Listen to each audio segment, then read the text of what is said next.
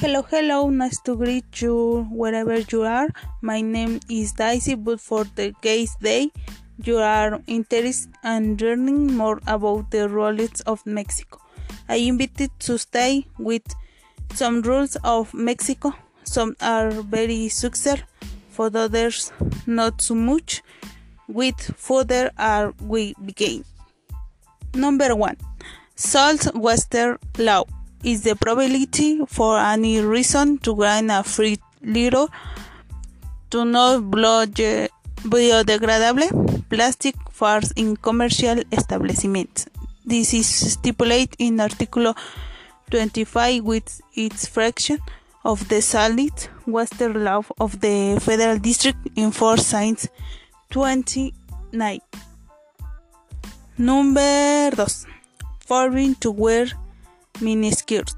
In January 2011, the government of Tamaulipas approved a law to prohibit the use of miniskirts, necklines, and fitting fitted clothes in war areas as the site. They come to war no at party or the uh, fashion show forcing to wear a veil. Number three, cellular wind driving is it is grown for section using a cell phone or the objects and goods. They make impossibility to drive the vehicle. Refers to section 13 for article 82 of the federal district traffic regulation in force signs 29 number 4 forbidden to sell cool beer.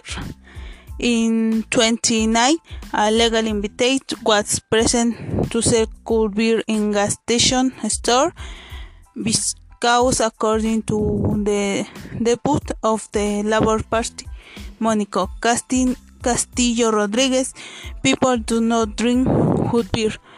Thus they do not buy uh, it and the number of road accidents by intake of alcoholic beverage in Sonora. Course, this it did not apply in case you were it those. Number five, anti-drug dealing law. A maximum of 2 grams of opium may the correct 40 milligrams of diacet morphine or heroin, 5 grams of cannabis sativa, indica or marijuana, with in the initial process 2 grams, 500 milligrams of cocaine, 0 15 milligrams of L SD laser 14 grams of methamphetamine MDA of the 40 14 milligrams and 14 milligrams of MDMA established in Article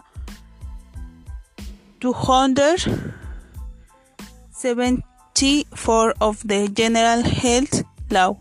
The reform came in force since 2010.